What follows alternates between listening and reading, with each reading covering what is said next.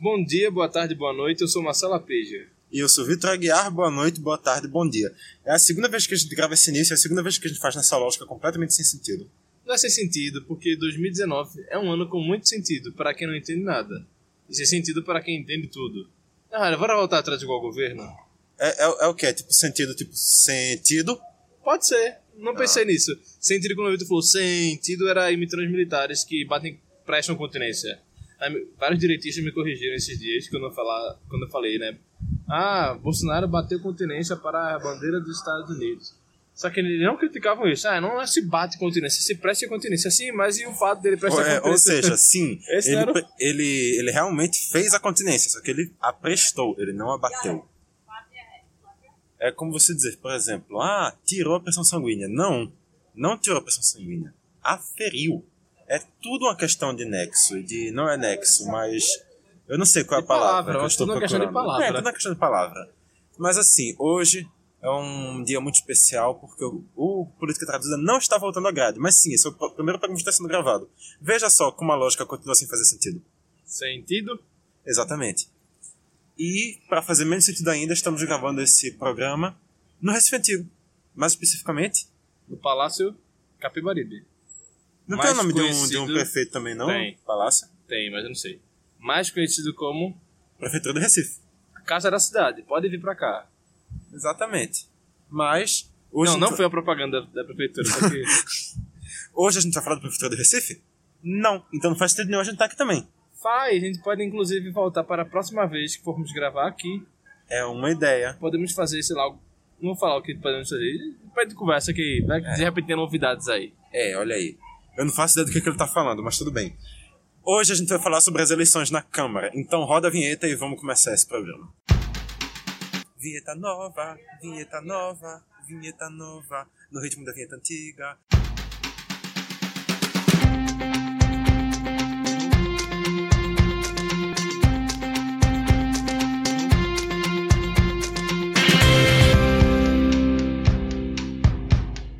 Bem, hoje é 1 de fevereiro, e, ao que tudo indica, deve estar acontecendo hoje a eleição da Câmara de Deputados. A não ser que você tenha escutado esse programa já 11h59. Ou em outro Depois. dia. Então, hoje não é mais 1 de fevereiro. Pra você, né? Pra você. Nem pra gente que está gravando pra agora. É, a gente tá gravando assim, em janeiro. Então, mas o então, dia que nós é... estamos lançando esse programa é esse, 1 de fevereiro, certamente lá por volta da manhã, porque eu não sei que horário. É, provavelmente bem cedo. Hoje é sexta-feira, hoje é dia de sextar. Sextou. Primeira vez que os deputados do nosso país trabalharão numa sexta-feira, vejam bem. Olha, primeira vez não vai ser não, mas vai ser a primeira vez em muito tempo. É. E realmente, dessa vez eles vão ter que trabalhar, né? Porque é, uma é. articulação muito grande eles estão fazendo aí, tem que tomar posse, tem que falar blá blá blá. E... Hoje é o primeir, primeiro dia. Hoje não. O dia 1 de fevereiro é o, dia, o primeiro dia do, do mandato. Eles assumem no dia 1 ao contrário da presidência que assume no dia 1 só que de janeiro. 1 de janeiro. Os cargos legislativos, tanto os deputados federais quanto os estaduais. E os senadores. E os senadores também estão assumindo agora. Inclusive também tem eleição do Senado, né? Sim. Que a gente vai fazer, tá falando da Câmara agora, que é uma eleição que está muito mais na mídia e não sei é. o que lá. Convenhamos, convenhamos, o papel do presidente da Câmara é um papel, ao final, mais importante que o do Senado. Eu discordo. Primeiro que o presidente do Senado é o presidente do Congresso eu discordo disso, mas a gente sabe que o presidente da Câmara é o segundo nessa sucessória. É, na, na minha visão, realmente, ele não é o presidente do Congresso, mas o, ele tem uma centralização de poder um pouco maior. Nossa, acho que na verdade ele tem uma. Nossa, pra mim, quem tem centralização de poder é o presidente do Senado, que é uma casa muito menor, com tanto poder quanto a Câmara. Só que o presidente da Câmara, ele tem muito mais parlamentares ao seu comando, que podemos assim dizer, né? É muito mais difícil fazer articulações ali para derrubar o governo, por exemplo. É um, uma vez de mão dupla, mas querendo ou não, os dois têm muita importância no final. Isso qualquer um vai ter que assumir, independente da ocasião. Mas assim, ele é importante, claro, mas ele é importante porque o que é que faz o presidente da Câmara? Porque ele não é o presidente do país. Ele não tem poder de mandar nas coisas, ele é presidente da casa, ele tem que gerir os outros deputados. Então, por que, é que é um cargo tão importante se ele não tem poder direto? Mas a gente vale lembrar também, você vê, que teve um presidente da Câmara que se tornou vice-presidente, em 2016 se tornou presidente. Logicamente, não foi nessa. Exatamente, é, é, é, uma coisa completamente diferente do que você está falando. Ele assumiu a presidência já em outro mandato. Então é, não tem, tem nem... que entender, tem que entender uma coisa. Pelo menos eu considero que as pessoas tenham que entender isso. Geralmente, o presidente da Câmara, se não for preso como Eduardo Cunha e Henrique Eduardo Alves, se lança candidato a presidente da República. Por isso que pode ser algo tão importante assim. Ou seja, mais uma questão de capital político que de poder propriamente dito. Exato. Mas, Mas vamos continuar lá na parte que eu tava. Só falei para te interromper mesmo. Mas dá para abster do poder que eles têm, como nesse cargo? Dá para ignorar esse poder? Não, de jeito nenhum. Tanto e... que o último presidente da Câmara que articulou o impeachment e está preso hoje em Curitiba derrubou o presidente, né? Exatamente. Óbvio que ele não derrubou sozinho, mas ele. O, o ele foi o artífice é, do O presidente da Câmara tem um. impeachment. O presidente da Câmara tem um papel de articulação muito forte e ele é responsável por meio que botar ordem naquela bagunça. É ele que decide. Manter o decoro, deputado. É, ele que decide o que é que senhor é deputado, mais meu importante. filho pode voltar, senhor deputado? Não, essa, essa é, é, essa é completamente fora de série. Mas ele que tem que, obviamente, não só garantir o decoro, que claro que ele não consegue, mas a responsabilidade de manter, de definir o que é prioridade ou não, é dele. Ele que tem que definir o que é prioridade para casa, o que é mais importante para o país, o que tem que ser analisado antes ou depois. E como a gente sabe bem, essa troca de ordens pode acabar fazendo com que uma coisa seja aprovada e outra coisa acaba ficando de fora, por exemplo. Inclusive, as articulações agora para essa eleição da Câmara têm se dado em torno de coisas aprovadas ou não aprovadas. Sim, sempre. Podemos começar a falar sobre Sim. o mais importante candidato nessas eleições da Câmara, a presidente da Câmara, é Rodrigo Maia. Candidato à reeleição. Atual presidente por ser candidato à reeleição, né? É, pois é, né? Estranho se fosse diferente. É, Maia fez recentemente. Maia que não era o favorito do governo por muito tempo. Sim, só lembrando, ele é do Democratas do Rio de Janeiro. Apesar do presidente da República, Jair Bolsonaro, ter milhares de democratas na sua gestão, pois milhares, é. obviamente, é muita gente, né, gente? Vocês estão entendendo o que eu quero falar, por favor. Tem uma grande concentração.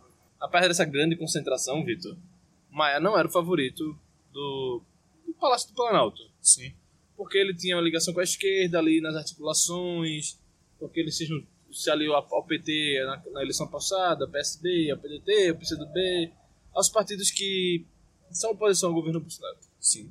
É verdade. Aí o governo tentou emplacar o seu Moreira, do MDB do Rio Grande do Sul, ou é do Mato Grosso do Sul. Não Acredito sei. que seja do Rio Grande, mas. Eu sei que ele é da bancada ruralista segundo a vice-governadora de Pernambuco, Luciana Santos, do PCdoB, presidente, presidente nacional do partido, né?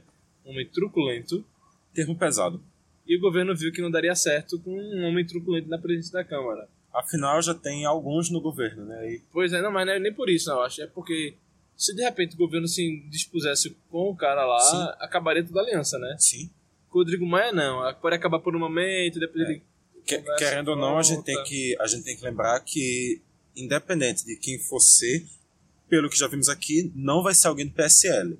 Então, o, a fidelidade possivelmente não, mas ela pode existir ali um fiapo de dúvida.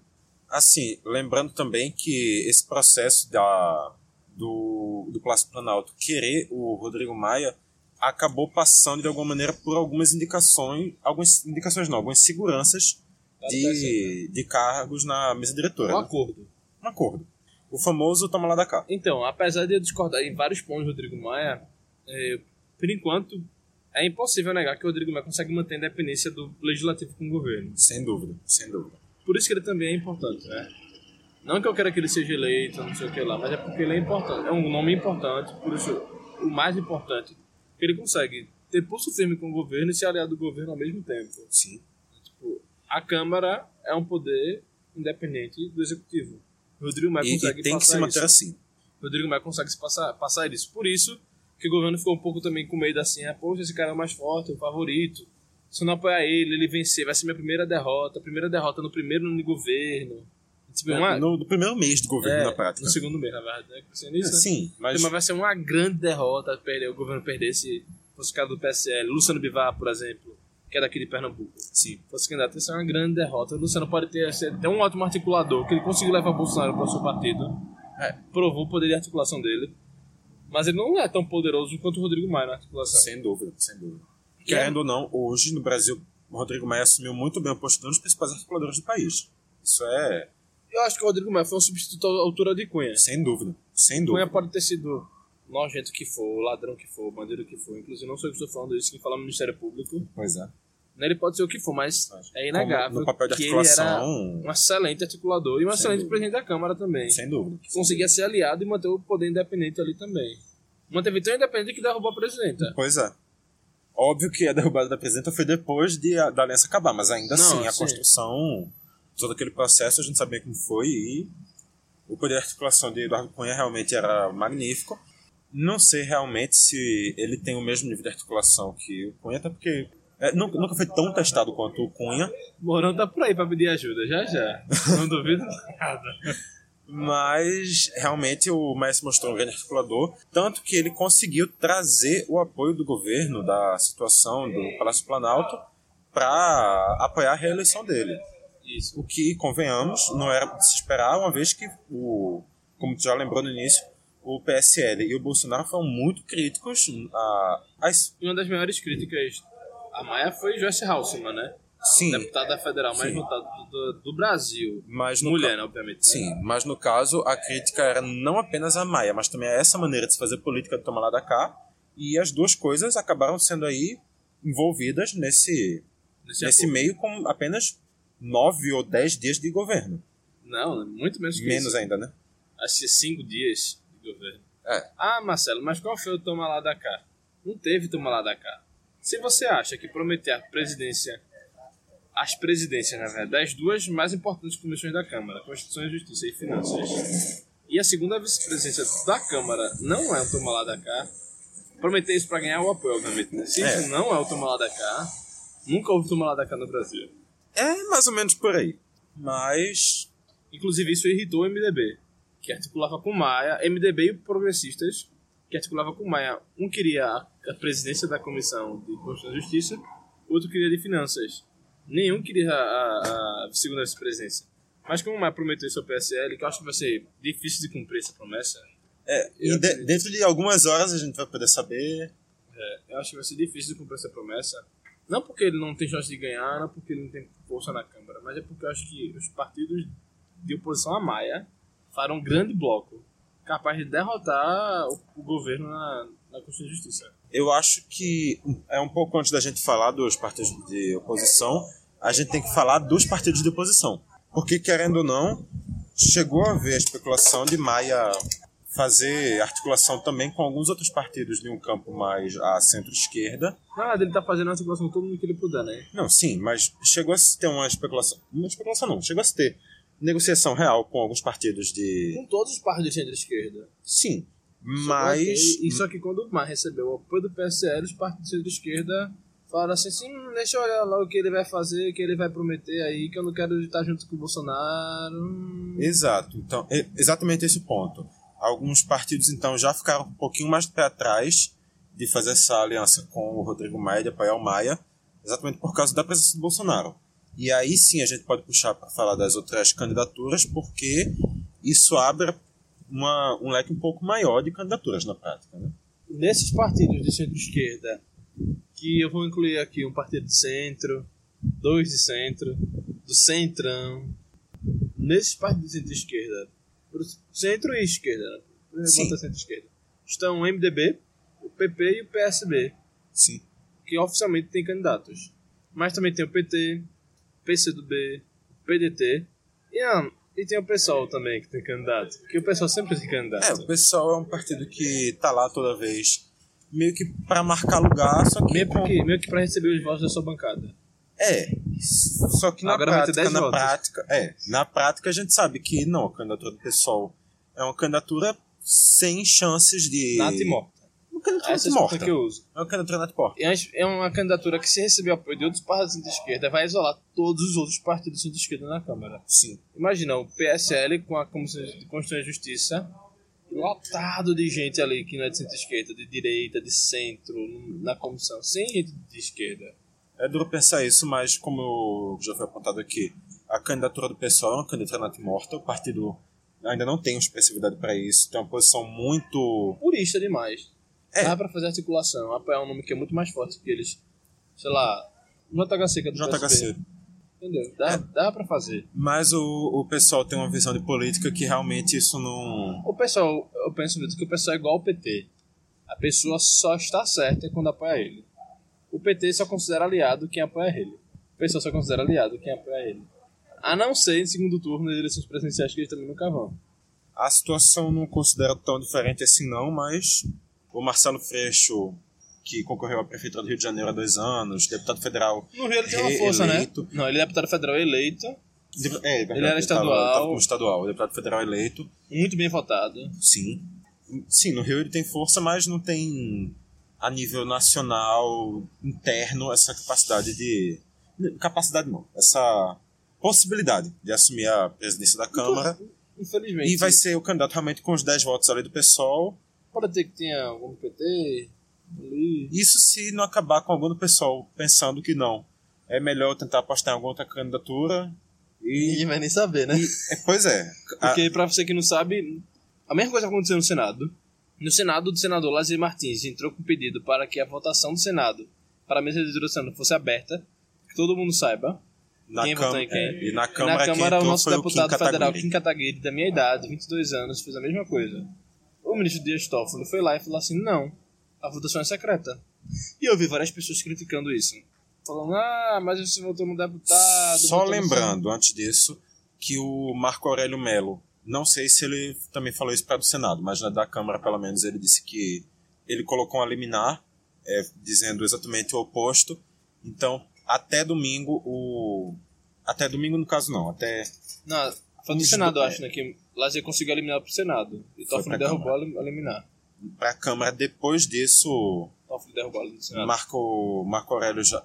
Ou foi Marco Aurélio Francisco de Mello, já colocou no outro eliminar e agora tá em análise até o próximo domingo, que no caso que você escutou já passou. Mas, assim, provavelmente a eleição foi secreta. Mas existe uma possibilidade vaga, muito vaga, muito distante, de não ser. Então, eu vi muita gente criticando, ah, vou ter um deputado, vou ter um senador, eu não vou saber quem escolheu pra Câmara, para o Senado, para a presidência, no caso. É, né? Eu acho legal que isso aconteça. É, lembrando também, primeiramente, que as outras pessoas também não sabem quem você escolheu para deputado e senador.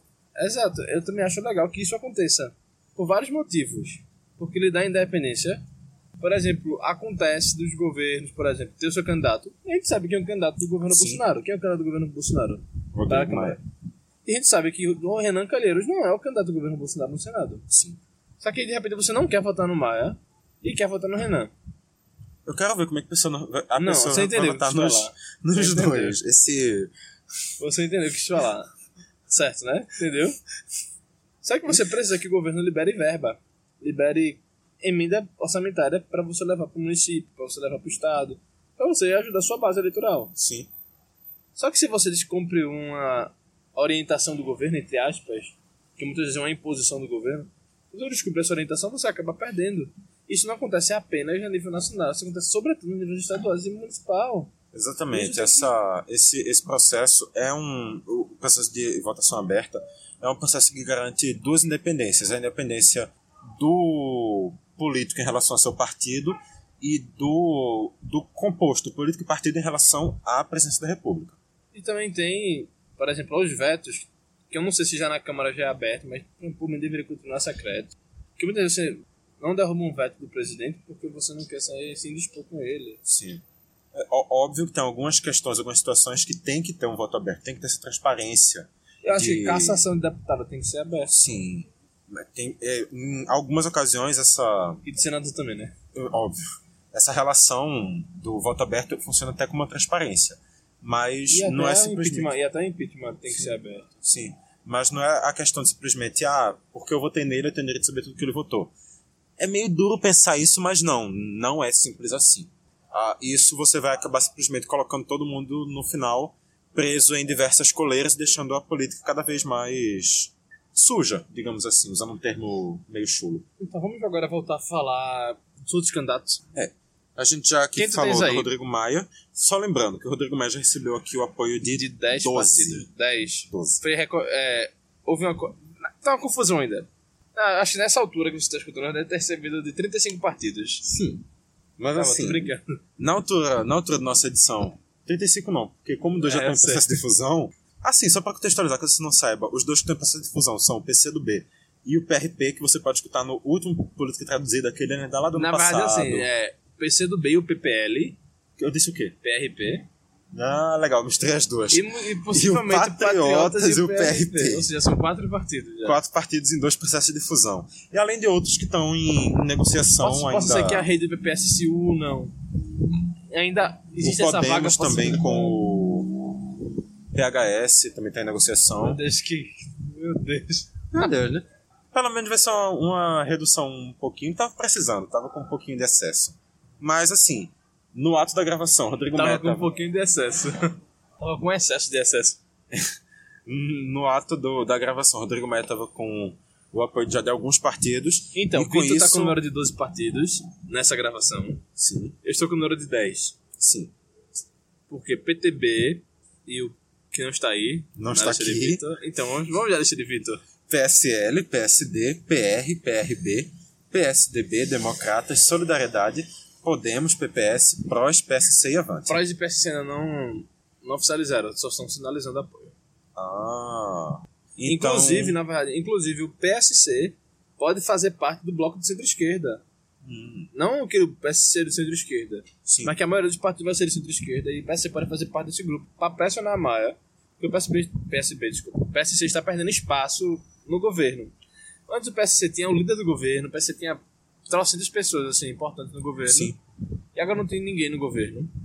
E tá tentando aí pressionar a Maia para garantir espaços, porque o PSC, o PSC também não quer perder o espaço de, de, como eu posso falar, de ícone da direita brasileira pro PSL. Sim, sim.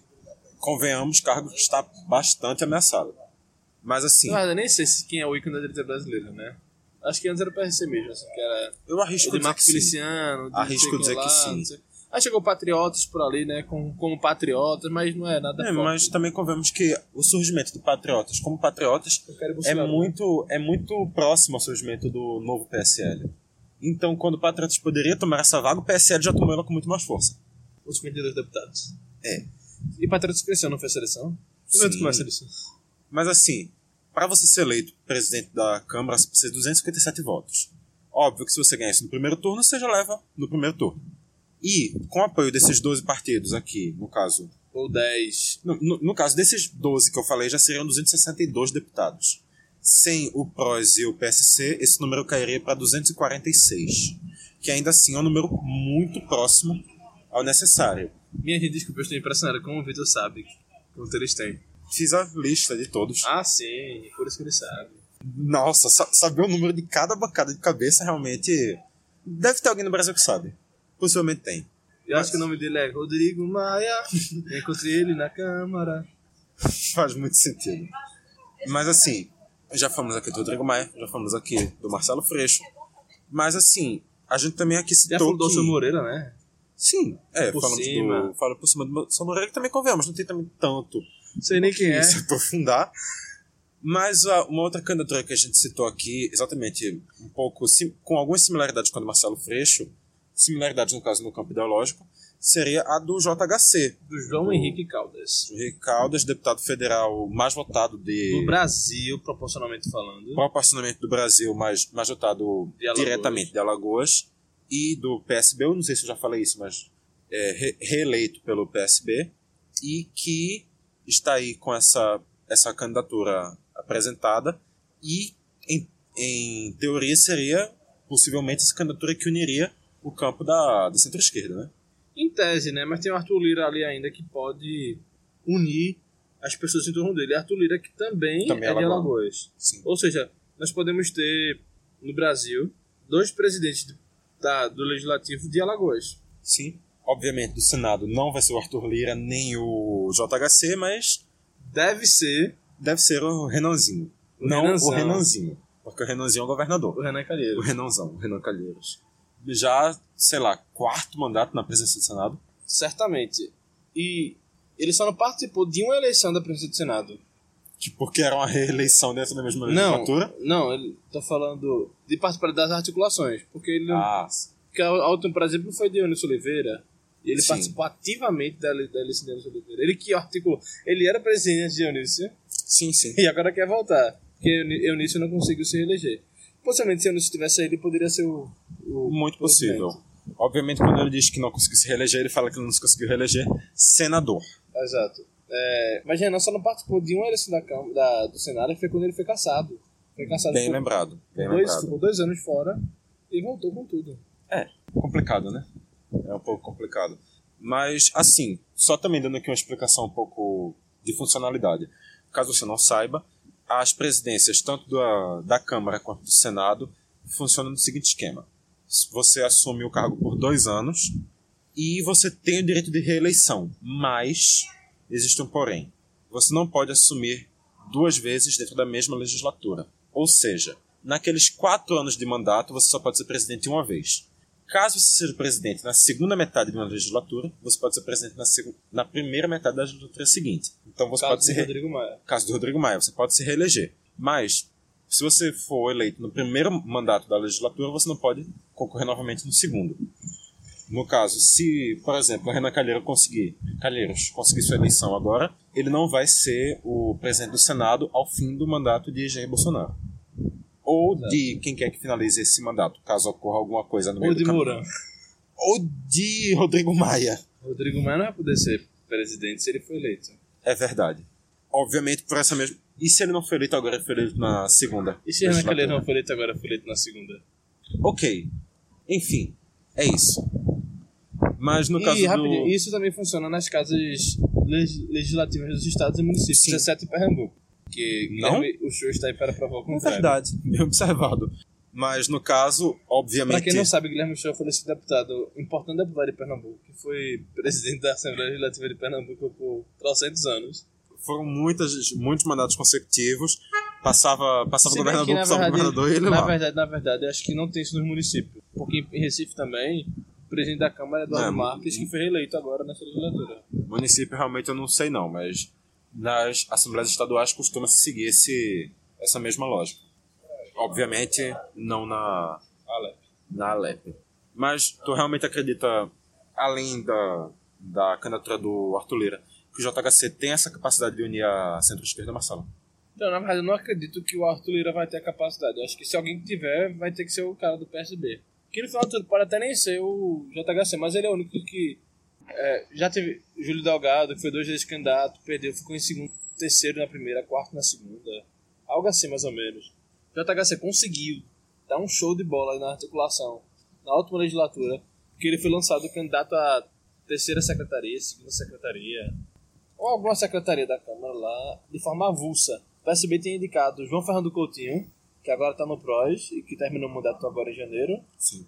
João Fernando Coutinho perdeu para JHC, tipo assim, de lavada. O PSB ia ser o terceiro secretário, mas João Fernando Coutinho perdeu para JHC de lavada. Mas então, como é que, se tu não vê tanto essa capacidade do Arthur Lira é, conseguir a centralização da centro-esquerda, por que você apontou o Arthur Lira? Porque eu apontei porque ele pode não conseguir ele por ele só, jogando por fora. Mas se ele conseguir amarrar JHC com ele, Fábio Ramalho com ele, se ele conseguir amarrar lideranças do PT com ele, Orlando Silva do PCdoB, André Figueiredo do PT com ele, ele consegue levar o resto. Mas ele tem que conseguir as pessoas. E JHC não vejo que ele conseguir tanta liderança, os líderes dos partidos. Ele pode se lançar e deve conseguir o apoio. Sim, faz sentido também. No caso, Arthur Lira também é de Alagoas, como a gente já falou, e ele é filiado ao Progressistas, o PP. filho do senador em final de mandato, Benedito de Lira, Bio. Não sei por que esse é não é Severino. Ah, Benedito. Faz mais sentido ainda. Convenhamos, Severino não tem nada a ver com Faz Bill, né? sentido, só que aí ele não é Severino. É. Então ele é Bill, mas. Enfim, É isso. é isso. Talvez seja assim, um Bill com sentido. Não com sentido, É. com espaço, sentido.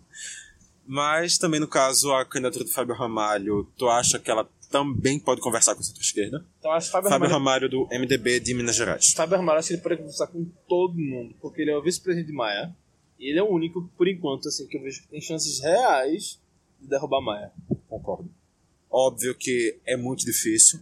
Os números estão muito a favor de Maia. Muito, muito, muito mesmo. Mas isso é até um ponto que, querendo ou não, o voto secreto dá uma possibilidade maior de Maia ter uma chance de perder. E eu concordo contigo, eu vejo o Fábio Ramalho como. Não sei se o único, mas talvez o nome com maior chance de derrubar. Agora imagina, hein? Maia derrubado, passa Fábio Ramalho e algum outro. Ainda no primeiro turno. Ainda no primeiro turno.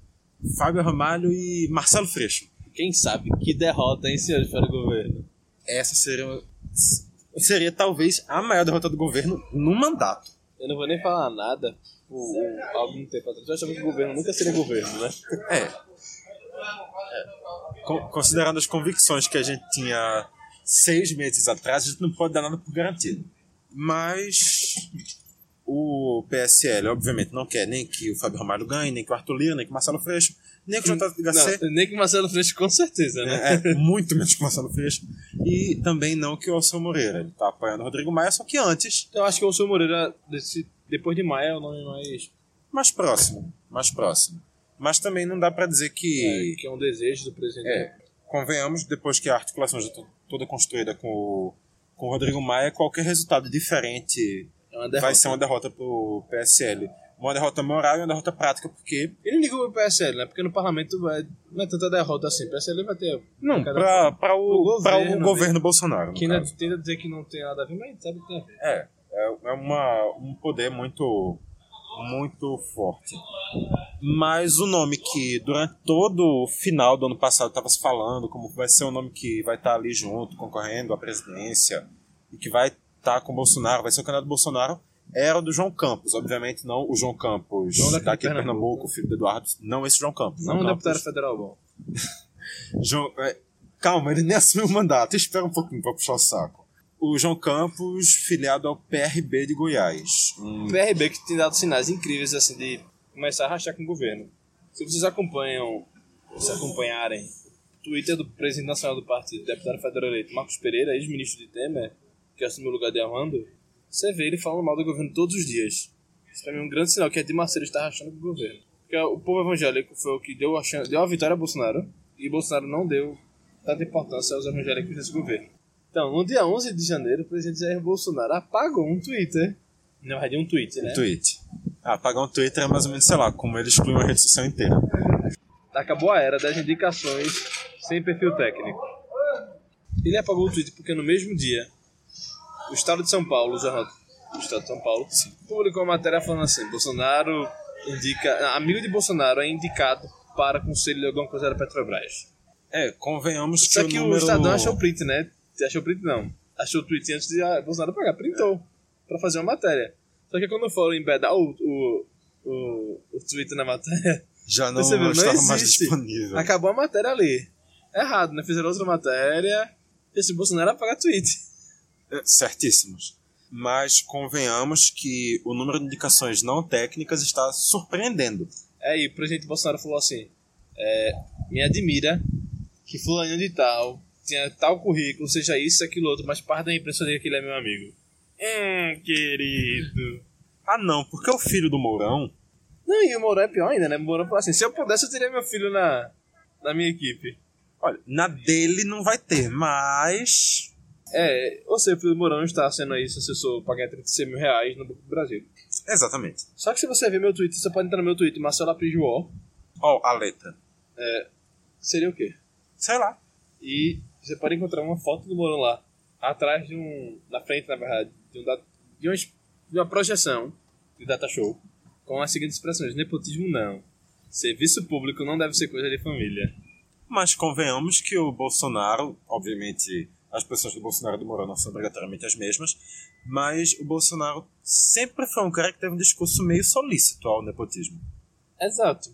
E ele já, já é. admitiu que nepotismo não era pra ser errado. Pois é, convenhamos, ele não tá fazendo nenhum esforço para mostrar o contrário no governo dele. Só que assim, ele é presidente da República agora, ele sente os impactos disso no governo dele, né? Ele não ficar.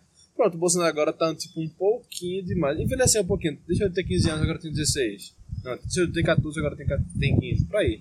Mas O, no caso, tu acha que a retirada da candidatura do João Campos, voltando aqui um pouquinho no assunto, É, tá ligada a essa. Tá ligada a essa mudança de posição que tu sente do PRB?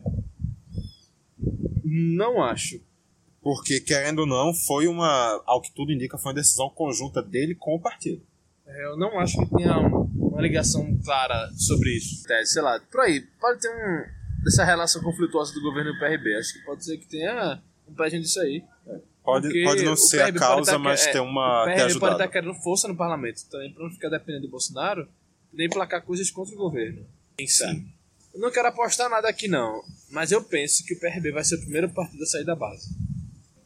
É, e perder um partido de- daquele tamanho e com essa É, influência perder um partido. é, complicado para o governo Bolsonaro. nem- Nem falando de tamanho, né? Só falo do partido simbólico. É, Que tamanho. o PRB. Tamanho. Não, nem- eu nem falo 30 de de, tamanho. é, não, eu tamanho mas- também. É, mas eu nem também. falo de deputado, mas eu perder Sim. um partido simbólico para o governo de Bolsonaro. Sim. O PSC já está tentando se articular contra Bolsonaro. E o PRB também, Perder os dois partidos Os de evangélicos. república. porque eles estão, os partidos estão percebendo que os evangélicos não estão tendo espaço no governo. Os partidos queriam o maior nome de todos, Magno Malta, para os para os para um dos ministérios, não conseguiram. Sim. A bancada evangélica indicou o Malta, né? Só que conversou com o Malta, que Bolsonaro. inclusive era tão cotado para diversas coisas antes do. Aí conversou com o Bolsonaro, aí disse, ah, tá bom, não precisa indicar, né? Aí indicou Damares, assessora de Malta. Na verdade. E só parou por aí. Não tem nenhum É. outro. Na verdade tem. O da Controladoria Geral da União, que é pastor evangélico da presbiteriano. Só que ele não tá ali porque ele é evangélico. Não tá ali porque é alguém que é ligado a Bolsonaro, de alguma Ali forma, ele tá por que lá. motivos mais técnicos. É, Ele não é o deputado evangélico, é o deputado técnico evangélico. ele não é então deputado. conta. É, não, desculpa, ele, é- ele não é o, o representante. Era esse termo, representante. É, ele, não quer, ele não é o evangélico ali do governo. Ele é um técnico que por acaso é evangélico. Sim. Não foi, não, levou, não foi levado em consideração isso na, na articulação do Bolsonaro. Damares foi, mas o resto não. Tem toda uma complicação por aí. Mas também não podemos esquecer da, da questão também realmente do tamanho dos partidos. É, então Querendo assim, ou não, o PRB é um partido com 30 deputados, o PSC é um partido com 8, e vamos lá que 30 deputados não é pouco. então é isso. Mas então, já para caminhar aqui para o final, vamos só falar aqui de algumas principais bancadas. Assim, Não, para falar só é. por alto Não, bem- das bem por outras alto, eleições bem por rapidinho. Pronto, o. Senado, eu vou resumir, o Senado, Renan Calheiros é favorito. Mas tem ali Tasso Gereissati correndo por fora. Tem os, Tasso Gereissati do PSDB do é, Ceará. o Major Olímpio do PSL do, de, PSL. do- de, de- de São, São Paulo, também ali como candidato do PSL, não deve ganhar nada, deve inclusive ter que retirar a candidatura para outra pessoa.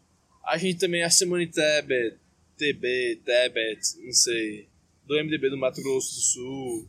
Então a gente tem essas pessoas. Também as eleições não acontecem apenas no nível federal, no nível estadual acontece eleição também. Em Pernambuco, o presidente, que é o Heriberto Medeiros, do Progressista, com a bênção do governo, com a bênção da oposição, com a bênção da situação, com a bênção de todo mundo. É, há E a confusão em Pernambuco? um- é um grande processo de, de coalizão, no final, as eleições da LEP. Né? Desde muito tempo, Guilherme Show costuma ser basicamente candidato único, não, porque Edilson Silva está apresentando nas últimas uma candidatura sozinha, talvez só alguém. Rodrigo Novaes também apresentou, Na última ele apresentou, e Guilherme Show. mas realmente costuma ser só coisas muito pontuais. Costuma ser quase que, que chapa única as eleições É, da só LEP. que aí, pra presidência, né? Só que hoje em Pernambuco tem uma confusão na, na primeira vice-presidência, que é do Sim. PSB, ou na segunda vice-presidência? é. Segunda vice-presidência, que é do PSB, e na primeira secretaria, que também é do PSB. Tem tá uma confusão ali ainda. Só na, segunda, na primeira secretaria tem quatro nomes disputando a indicação do partido. Na segunda vice-presidência tem três nomes. Ou seja, vai ter muito pano pra manga ainda aí. É. Agora vamos voltar a falar das bancadas federais. Bem, o. a- Só somente... rapidinho, só lembrando que também as eleições estaduais da LEP acontecem hoje, dia 11 de fevereiro. Sim. É, a... Somente duas bancadas começam a legislatura com mais de 50 deputados, que são o PT e o PSL. Curiosamente, os dois partidos que levaram candidato a segundo turno nas eleições para a presidência. Curiosamente, o PT está na frente do PSL. Pois é, PT com 56, PSL com 52. Ao que tudo indica, o PSL vai receber alguns deputados de outros partidos e se torna A maior bancada da casa. já nos primeiros meses de governo. Mas na casa dos 30 a gente já vem com PP, MDB, PSD, PR, PSB e PRB, e na casa dos 20 com PSDB, Democratas e PDT, todos com bancadas relativamente bem grandes. PSDB que caiu da segunda, da terceira, para não sei quanto, né? E o MDB que saiu da primeira ou segunda para. O, o PSB foi da terceira para nona. PSB? E o M...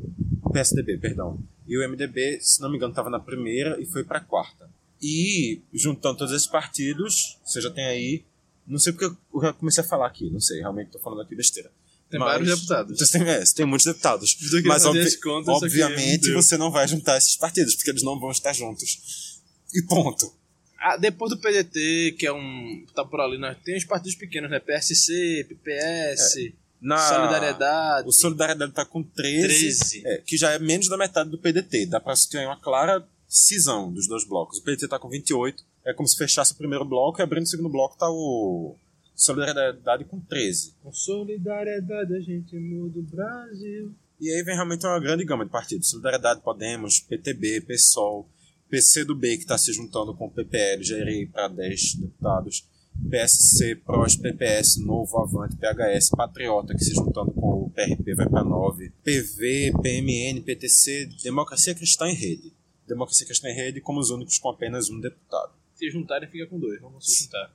Não vão se juntar. Não vão. E assim, também tem outras duas especulações que estão muito fortes de fusão, mas que até agora também estão só no campo especulatório, que são PHS com Podemos que formaria uma bancada de 17 deputados, bancada já um pouco expressiva, e PPS e Rede, que formaria uma bancada de 9 deputados. Obviamente, quanto mais deputados, mais força o partido vai ter. Mas alguns partidos, querendo ou não, têm algumas decisões internas maiores, como o MDB, que é mais difícil criar algumas algumas posições únicas. Por isso, por exemplo, que quando a gente fala aqui que a gente tem uma ah, certeza de uma coisa nessa nessa configuração da Câmara, que pelo menos dois partidos serão posição única. Democracia Cristã em Rede. Democracia Cristã em Rede. Sem dúvida. Achava que você iria dizer PT e PSL, mas com certeza. Com certeza. Que o PT ainda pode, ah, não quero votar em ninguém. É, tá certo. PSL não vai votar em Maia. É, você tem razão. Mesmo que seja abstinência, Democracia Cristã em Rede. Abstenção? Mesmo que seja uma abstenção. Abstinência de poder. Não, porque abstinência você tem que ter um pequeno vício de poder, né? Mas, assim, quando diz que o Rodrigo Maia tá com. Ah, ele pode ter 262 votos juntando esses partidos. Ele pode ter 513, né? Pode, mas juntando esses partidos ele pode ter 262? Não é garantido, porque dentro dos próprios partidos não é garantido que todo mundo vote Por neles. exemplo, o Kim Kataguiri não deve votar no Maia. E o Kim Kataguiri é do mesmo partido do Maia. É isso. Tem mais alguma coisa para falar sobre a Câmara? Não. A Câmara é importante. Não pensem que reduzir o número de deputados na Câmara vai resolver os problemas do Brasil. Muito menos não, nada, né? você vai apenas concentrar poder. Porque você não vai tirar os corruptos, os safados, os ladrões, não sei o que, não sei o que, não sei o que de lá. Você vai diminuir o número deles, mas eles vão ter o direito de ser mais corruptos, safados, ladrões, não sei o que, não sei o que ainda. Diminuir, você não vai diminuir o número de corruptos safados. Você vai diminuir o número de honestos, porque os corruptos com certeza continuarão. É, faz até sentido. Mas você não vai diminuir... Ah, mas olha, tem gente honesta em toda política rouba, então te lasca. Desculpa. É, é tão simples assim. Se você quer ter a cabeça fechada de dizer que todo político é ladrão, você tem que saber que reduzindo o número de políticos você vai concentrar poder. E se você não tem a cabeça fechada desse ponto, você também tem que concordar que você está é, concentrando poder ao diminuir o número de deputados. A gente tem um número de deputados bem ok para o tamanho do país que a gente tem. Pois é. E é isso. Depois desse momento, parem de falar isso, a gente fecha o programa. Então, obrigado pela audiência, né, minha gente? Obrigado pela audiência como você está acompanhando, o Caixa de Brito está voltando esse ano com algumas novidades, então fica ligado que tem alguns programas novos que estão começando a sair. Acredito que nenhum foi a hora ainda, mas pelas minhas contas já deve estar tá começando a vir um, ou na semana que vem ou na outra semana para falar de algumas coisas bem legais. Não deixe de acessar o blog da gente, blog.caixadebrita.com. Também não deixe de acessar o site www.caixadebrita.com. E no blog, Vitor, só interrompendo um pouquinho, a gente se interrompendo na verdade, que tu ia falar, só que interrompendo tu fala. Não, na verdade não, eu ia falar exatamente o que você ia falar agora. No blog eu escrevi algumas coisas sobre esse texto, sobre, desculpe, sobre esse tema. Uma que foi sobre a esquerda não, que a esquerda não deve apoiar a candidatura de Freixo. Que foi e um texto outra... lançado lá pelo dia 8 Lá 9 janeiro. de janeiro. Deve ter vários textos já, na verdade, sobre esse assunto. É. E outro foi escrevido num sábado, dia 12 de janeiro, a coluna, que fala sobre a articulação de Maia com Paulo Câmara aqui em Pernambuco, que veio aqui 17 de janeiro, veio aqui em Pernambuco. Escrevi sobre a articulação do JHC, né, ali. Escrevi sobre a da esquerda em si. Inclusive escrevi sobre algo que é um tema muito importante que a gente vai poder discutir depois. Sobre a futura candidata pelo PSL da Prefeitura do Recife. Pelo PSL? Pelo PSL. Se você não sabe quem é, você pode ir lá acessar o blog.castadebrita.com e procurar os textos ou o texto do dia 12 de janeiro. Na verdade, você pode procurar todos os textos. Pode procurar. Porque tem muita coisa de muita Mas qualidade. se você mas curiosidade, se a curiosidade foi especificamente essa, você procura os outros textos e esse texto. Mas também acompanha a gente nas redes sociais, além disso. E, claro, a gente também vai estar soltando algum texto, não sei se vai ser da minha autoria, da de Marcelo, mas também vai estar soltando um texto sobre esse tema mais próximo da, desse programa, talvez até no próprio dia do lançamento, que também é o dia da, da Tipo votação. hoje, quando você está Ou, de- ou antes, se você estiver escutando o programa depois do dia do lançamento. Mas também acompanhar as redes sociais da gente, no Facebook, no Instagram, no Twitter, só procurar a Caixa de Brita que você acha. Escuta a gente no, pelo Spotify, também só procurar a Caixa de Brita. Na, o, pela plataforma que você estiver usando para escutar, você pode encontrar os outros programas, o feed de podcast que você preferir, o ouvindo-podcast.com.br. E se você não preferir um nada? plataforma.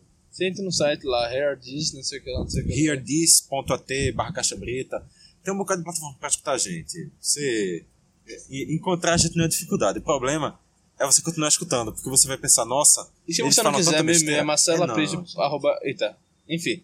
Depois eu digo meu e-mail, bota, meu e-mail vai estar lá no coisa. Você pode mandar e-mail pra mim que eu mando pra você o programa, se você não quiser escutar pra nenhuma plataforma. Ah, Isso que eu chamo de ser específico, mas tudo bem. Então, acho que com isso a gente fecha esse programa.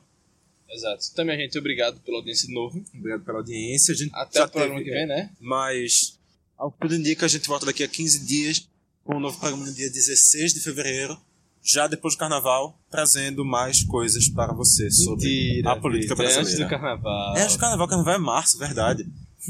O nome dele é Vitor. É verdade, é 1 de março, não 1 de fevereiro. Muito me lembrado. Antes do carnaval. Então a gente ainda volta para falar de mais alguma coisa da política brasileira. Então até o programa que vem, com mais um de onde vem. Lá, lá, lá, lá. Não ia deixar de fazer isso em 2019 nunca, né? Ano novo, velhas práticas.